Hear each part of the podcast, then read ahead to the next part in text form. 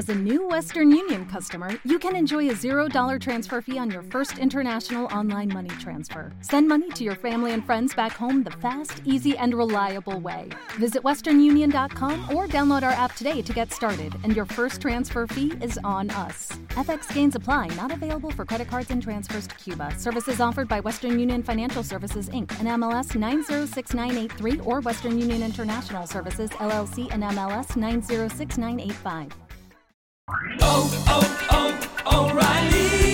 ¿Necesitas ayuda? En O'Reilly Auto Parts te ayudamos. ¿Necesitas algún consejo? Te aconsejamos. Nuestros profesionales en autopartes están siempre disponibles para ayudarte a encontrar lo que necesites. Excelente servicio al cliente es solo una de las ventajas que ofrece O'Reilly Auto Parts. Los profesionales en autopartes.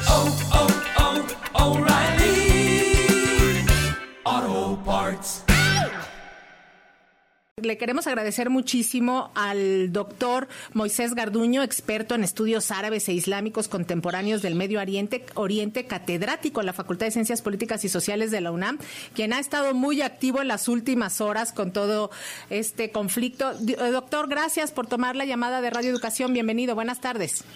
No, le decía, estoy a sus órdenes, estoy a sus órdenes porque este conflicto es muy importante y, la audiencia tiene derecho de, tener información integral y espero que mis opiniones sean de utilidad para ellos. Muchísimas gracias, doctor Moisés. Pues estamos ante la agudización de un enfrentamiento permanente que lleva ya décadas, parece no tener fin, pero que está llamando mucho la atención en un primer momento. Esta sería la primera pregunta. Eh, ¿Qué pasó con la inteligencia israelí, con el Mossad? que aparentemente fue tomado por sorpresa por los milicianos de Y las brigadas de Al-Qassam, donde quedó la muralla de hierro, el cielo también de hierro, toda la protección que tenían. Bueno, sobre esto yo considero que hay dos hipótesis, ¿no? La primera, que es la que se está circulando en medios israelíes, es que había aproximadamente unos 26 batallones concentrados en Cisjordania y particularmente en las zonas de Jenin y de Nablus, que es donde se estaban concentrando nuevos grupos armados que no se relacionaban ni con Hamas ni con Al-Fatah y que esto hizo que la atención de los servicios de inteligencia estuviera en esa parte y descuidaran Gaza, dejando solo con monitoreo y videocámaras y cuestión satelital la, cuestión de la franja de Gaza y esto fuera leído por Hamas para atacar como lo hizo. Sin embargo, la otra hipótesis es la que se relaciona con la información que nos dan reportes de prensa egipcios donde los servicios de inteligencia egipcios habrían informado con previa antelación a Benjamin Netanyahu la programación de un evento grande, esto en términos de sus claves de inteligencia, a lo cual Benjamin Netanyahu habría ignorado.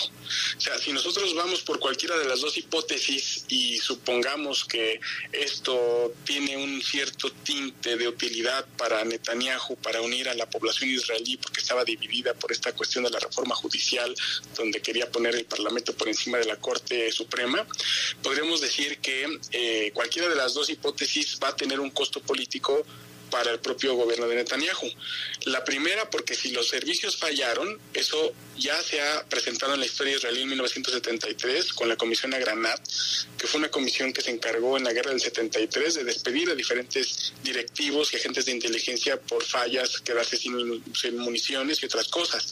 Y esto fue un costo político muy fuerte en aquellos momentos. Y si en cambio lo que dice Egipto y que ignoró Netanyahu también es verdad, también va a haber una fuerte crítica contra Netanyahu por permitir este tipo de cosas a sabiendas de que había informes que lo habían previsto. Por donde quiera que lo veamos es un costo político eh, fuerte para Netanyahu y veamos cómo operan las personas que están en la oposición, las personas que son críticas de su gobierno, porque ya desde la reforma judicial habían presentado fuertes críticas, además de las cosas de corrupción que tenía el primer ministro, ¿no? Esto a grandes rasgos a propósito de la pregunta. Eh, doctor, es un, es un conflicto conflicto muy complejo en su análisis. Eh, ¿Hay justificación para la respuesta que se está dando con este asedio total de Israel a la población palestina, a los civiles que se encuentran en Gaza? Y por el otro lado, ¿cómo ve también la amenaza de Hamas de ir asesinando uno a uno a los rehenes por cada bombardeo? Eh, cualquiera de las dos cosas es injustificable. Eh, ahora, yo quiero decir una cosa, lo que hizo jamás, por supuesto que es condenable. Cualquier ataque contra civiles en un conflicto abierto es condenable entre el derecho internacional, es considerado un crimen de lesa humanidad. Los civiles deben ser protegidos, no deben ser ni torturados, ni aprendidos, al contrario, deben ser protegidos con base en los convenios de Ginebra del 49, pero de ninguna manera lo que hizo jamás justifica lo que está haciendo en estos momentos el ministro de Defensa israelí, Yoav Galat, en la franja de Gaza, cortando agua, electricidad y comida a los civiles que suman más de 2 millones de personas concentradas en 350 o 65 kilómetros cuadrados, un área de densidad demográfica de las más grandes del mundo solo después de Manhattan. Esto evidentemente deja una crisis humanitaria abierta, un sufrimiento probablemente el uso de armamento, porque no tenemos mucha comunicación, y además se bombardeó la franja de Rafah, que es la frontera entre Egipto y la zona de Gaza, que es por donde podríamos ver un corredor humanitario en caso de que así se llega, se dejara ver por las fuerzas israelíes. Esto no está pasando, entonces no, no es justificable. Al contrario, esto ha sido más de lo mismo que hemos visto en los últimos años, al menos en los últimos 15 años, en donde Israel ha dicho que con base en la supuesta defensa legítima que tiene, ha bombardeado a diferentes milicias de Hamas, llevándose por encima a miles de personas civiles, de acuerdo con el Fondo de Naciones Unidas de, para la cuestión palestina, en donde se suman al menos en los últimos años más de 6.500 eh, civiles eh, perecidos. Entonces, esto es algo eh, incalculable en términos humanitarios que no se debe justificar y que creo yo que va a poder traer más violencia, tal como jamás ha estado haciendo ahorita actos de, de, reacción por todos estos años de bombardeo. ¿no? Entonces, violencia genera más violencia y ningún acto es justificable frente al otro. Siguen pasando las horas, doctor Moisés Garduño. ¿Hay esperanza aún de que mm, Qatar y Turquía, por ejemplo, intervengan para llevar a cabo un intercambio de rehenes y poder establecer otro periodo de calma? Sí hay, sí hay probabilidades. Hay un actor importantísimo que yo considero crucial, que es Oman. Este país históricamente ha tenido un papel importante en actos de mediación en Medio Oriente el programa nuclear, por ejemplo, el, acuerdo nuclear entre Obama y Rouhani fue gracias también a la mediación de Oman. Entonces, entre Qatar, Oman, Egipto, Turquía, podemos ver diferentes intentos de buscar autoridades en Hamas y autoridades israelíes que puedan intercambiar prisioneros como primer movimiento para la desescalada del conflicto. Ya se tardaron, porque esto debió haber sido de inmediato, pero también el Consejo de Seguridad se ha visto imposibilitado para imponer algún tipo de tregua temporal, aunque sea para generar estos acuerdos o estos intercambios. Ya se ha dado antes, en el pasado, y hemos tenido intercambio de prisioneros entre Israel y Hamas, entre Israel y Al-Fatah y otras milicias que han participado en este tipo de operaciones estratégicas asimétricas. Pero ahora me parece que es fundamental ya buscar los primeros acuerdos, las primeras comunicaciones, porque mucha gente está muriendo con el uso desmedido de la fuerza de la Fuerza Aérea Israelí. Eso, eso es lo más importante, intentar parar esta conflagración, pero de no lograrse esta opción, porque pues por el momento está parada, ¿qué tipo de guerra se avecina? Tomando en cuenta que Israel tiene un ejército pues de primer nivel, cuenta con el apoyo occidental, hoy Estados Unidos ya le ofreció todo su apoyo, y Palestina pues podría ser apoyada por grupos radicales, por ejemplo, como el Hezbollah. Eso eh, va a sumar, lamentablemente, a una inflamación del conflicto. Estados Unidos se presentó como el mediador por excelencia después de los acuerdos de Oslo de 1993, cuando tuvimos la fotografía de Isaac Rabin con Yasser Arafat y Bill Clinton enfrente, pero lamentablemente ese proceso se ha visto opacado por no solo las condiciones en las que vive la mayoría de los palestinos, sino también por decisiones como esta. ¿Cómo es posible que un mediador como Estados Unidos al mismo tiempo envíe al Gerald Ford que es uno de los portaaviones más grandes que tiene la flota naval estadounidense al Mediterráneo Oriental. Entonces, esto por sí mismo pierde credibilidad ante los propios palestinos y ante los países o organizaciones que pudieran estar buscando un respaldo a Palestina. Entonces no se puede hablar, no se puede ser juez y parte. Si vamos a mediar, se vamos a buscar mecanismos de conciliación, de intercambio y compromisos cumplibles y verificables.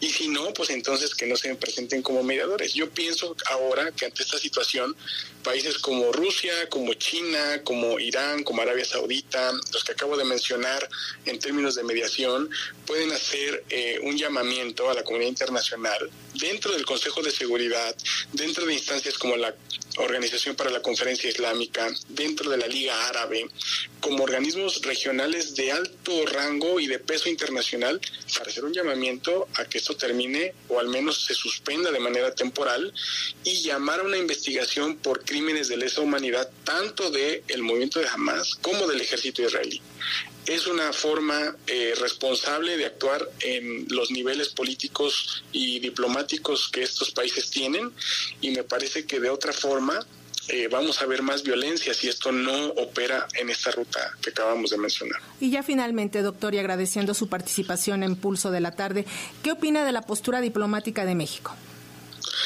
A mí me parece, lo he dicho en otros espacios, que lo que ha dicho, no el presidente, sino me voy a atender a lo que ha dicho la secretaria de Relaciones Exteriores, Alicia Bárcena, ha sido algo equilibrado.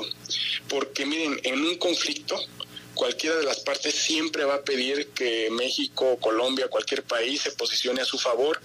Y nosotros, si buscamos un verdadero camino de conciliación y diálogo, no podemos estar respaldando a ninguno de los dos lados sin conocimiento histórico y contextual de la violencia que se está gestando. México, a lo largo de su historia, sobre todo ahora que estuvimos como miembro no permanente en el Consejo de Seguridad, siempre buscó investigaciones para responsabilizar a aquellas personas que habrían cometido crímenes de lesa humanidad en este y otros conflictos y me parece que lo más importante es ponderar la seguridad de los civiles que están en este fuego cruzado, de no condenar con adjetivos a ninguno de los actores involucrados y por encima de eso buscar una postura de liderazgo en Latinoamérica que llame una conferencia internacional, que vaya de acuerdo con lo que han dicho mandatarios como Lula, como Petro, que tenemos muchísimas resonancias con países africanos y países árabes mediadores para buscar desde el sur global una postura muy distinta a la que han estado mostrando países que han respaldado a una u otra de las partes. Entonces, ahí me parece que tenemos una oportunidad histórica de llamar una conferencia internacional, pero hay que ir por partes. Así como lo ha hecho la Cancillería mexicana, tenemos que llamar primero un intercambio de prisioneros, abrir canales humanitarios para las personas que están en este momento cercadas en Gaza, que eso es fundamental. Son dos millones de personas, la, mitad son niños menores de 14 años. Eso es fundamental. Lo pueden buscar nuestros eh, miembros de la, de la audiencia.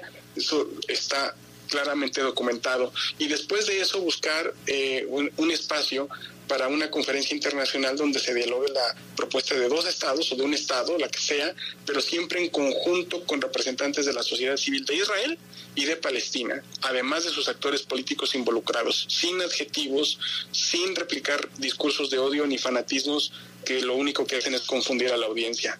Es difícil, pero debe haber voluntad política para eso, porque si no vamos a tener más de lo mismo.